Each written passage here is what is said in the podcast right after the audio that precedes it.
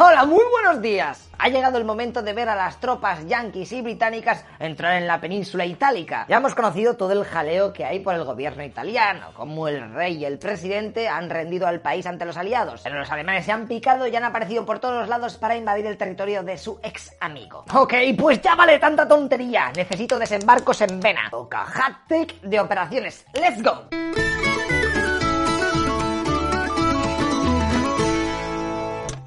Nos habíamos quedado con que los aliados habían invadido Sicilia, ¿eh? la habían ganado fácilmente, más o menos. Ok, pues esto acabó el 17 de agosto del 43, casi un mes más tarde, el 3 de septiembre se lleva a cabo la operación Baytown. O lo que es lo mismo, van a pasar de un salto así, a Reggio de Calabria, que lo tenían justo enfrente, o sea, pero hola, ¿qué tal? Por allí tampoco encontraron gran resistencia y tan solo tuvieron que hacer frente al terreno de la zona, que es una mierda, que luego te pones el Google Maps y lo pones en 3D para que veas cuánta montañica. Ah, y también a los regalos de los ingenieros alemanes que habían reventado muchas infraestructuras para hacer más lenta la conquista aliada. El ejército italiano, que aún no había firmado el armisticio, poco hizo. Apenas alguna división perdida que resistió un poco, pero vamos, que estaban bastante desmoralizadas viendo lo que se les venía encima. O sea que aquella puntica Easy peasy. Operación Perfect. Seis días después, los aliados hacen dos operaciones a la vez. La de Splastic y la de Avalanche. Que se ha jugado al DOD, este mapa te suena, vamos, fijo. La idea es que ahora que han firmado la rendición con Italia, pues los británicos se van a apoderar del importantísimo puerto de Tarento. Que de este hemos hablado en la anterior temporada porque hubo un ataque aéreo ahí de la hostia. Vale, pues la idea es que van a ir allí para ver si los alemanes intentan reconquistar toda esa zona. Y mientras tanto en Nápoles se va a hacer el desembarco principal estadounidense con la idea luego de cortar la península en dos,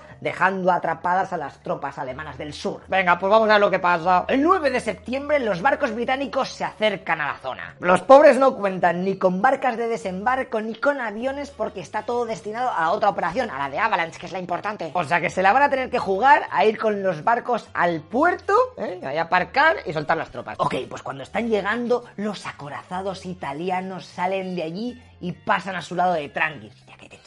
Tranqui, tranqui, porque según se había pactado en el armisticio, ¿eh? estos barcos italianos se dirigen a Malta para entregarse. ¡Uh! ¡Qué susto me ha estado! ¿eh? De hecho, en los barcos aliados se suben marineros italianos en plan gorrillas para indicar a la flota británica por dónde pasar entre los campos de mina marítimos y así aparcar sin percances en el puerto. Todo esto ocurre perfectamente y venga, a spawnear soldados. Los italianos de la ciudad les dicen que tranquilos, ¿dónde vais, hombre? Que los alemanes hace rato que se fueron. Así que al Durante los dos próximos días siguieron conquistando terreno, pillando brindis. De hecho, hicieron un brindis para celebrarlo. y llegaron hasta la ciudad de Bari, en donde se había refugiado el rey y el gobierno que firmó el armisticio, asegurando así su protección. Por cierto, ya que he hecho la coña de brindis, atento, porque esto seguramente tenga de puta madre para la siguiente cena familiar, o con los colegas, o en Navidad, o lo que sea. Viene porque en la antigua Roma era bastante usual envenenar la bebida para matar a alguien. Estaba tirado. Así que para asegurarte que con quien estabas bebiendo no era un hijo de puta, pues chocabas tu vaso con el suyo antes del primer sorbo.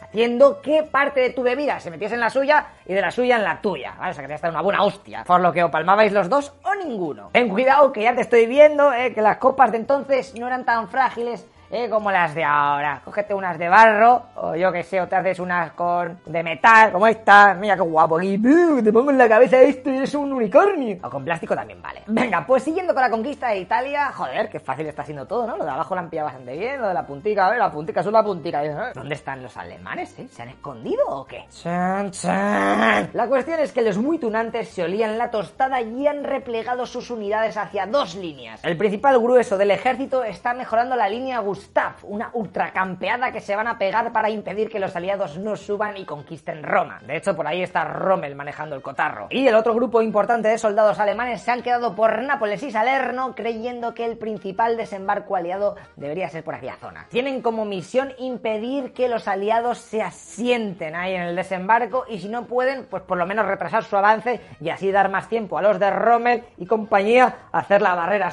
Pro. Ojo, cuidado con la trampa que les espera a los estadounidenses con la operación Avalanche, madre mía. El mismo día que los británicos estaban desembarcando en Tarento, los yankees se acercan a Salerno, estaba debajo de Nápoles. La idea es que su ejército conquiste la zona y luego Nápoles para que la flota aliada pueda abastecer todo mejor. Ok, a las 6 de la mañanica están llegando y desde los altavoces de la ciudad se empieza a oír en inglés. Entrad y rendíos, os tenemos cubiertos. Si es que los alemanes son unos cachondos. Pero efectivamente, en la playa habían colocado defensas y nidos de ametralladoras. A los yankees les dio igual todo, sacaron sus lanchas de desembarco y ale, go, go, go, go. Tengo que decirte que para que esta operación de Avalanche fuese más de sorpresa, pues los aliados no habían realizado bombardeos en aquella zona. O sea que...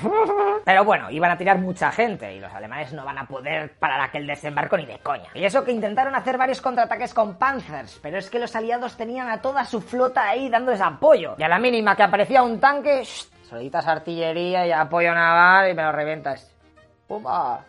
Gracias. De todas maneras, antes de que se hagan más fuertes los aliados y lleguen los británicos de abajo para apoyarles, los alemanes e italianos que aún les seguían el rollo, tres días después pusieron todo lo que tenían en aquella zona y pusearon a fuego. En este ataque de dos días se cargaron a saco de enemigos y consiguieron hacerles retroceder casi hasta las playas. De hecho, los aliados tuvieron que lanzar 4.000 paracaidistas para apoyar a sus unidades, a ver si con la tontería pues, los iban a mandar de nuevo al mar. Pero vamos, que no hubo manera. Los del eje no consiguieron tirarlos de la zona. Y viendo su fail, decidieron hasta la línea Volturno. Así que chavales, acabamos de presenciar cómo todo el sur de Italia ha sido conquistado por los aliados en un momentico. Habían tenido suerte de que Rommel no hubiese querido llevar refuerzos a Salerno y estuviese todo enfrascado con la famosa línea Gustav. Aunque la verdad él quería haber hecho la línea al norte de Roma porque creía que aquella zona ya era imposible de defenderla. Pero bueno, Hitler era un brasas, venga, anda, pónmela abajo, que así Roma es nuestra y mola muchísimo más. Y el Führer hace más caso a Kesselring, que es el general que te he comentado que estaba mandando las unidades del sur. Y él decía, no, si se puede hacer, tú tranquilo, que debajo de Roma te lo hacemos. Sí, sí, me, ponemos ahí, además mi cuñado que eh, te pinta la casa si quieres. De todas maneras, a Rommel dentro de mes y medio le van a mover de allí para que se centre en la creación del muro del Atlántico. Pero eso ya entra en otra temporada, así que lo siento. Vale, pues aquí lo vamos a dejar con los aliados a las puertas de las principales líneas defensivas que han preparado los alemanes. ¿Se lo pondrán complicado? ¿Eh? ¿Conseguirán resistir mucho? ¿O será otro fail de los germanos? Pues eso lo vemos en nada. Madre mía, se me ve mi pijama, qué bonito es. Y mis zapatillas, es que soy... Tengo una clase. ¡Hasta luego, Bye.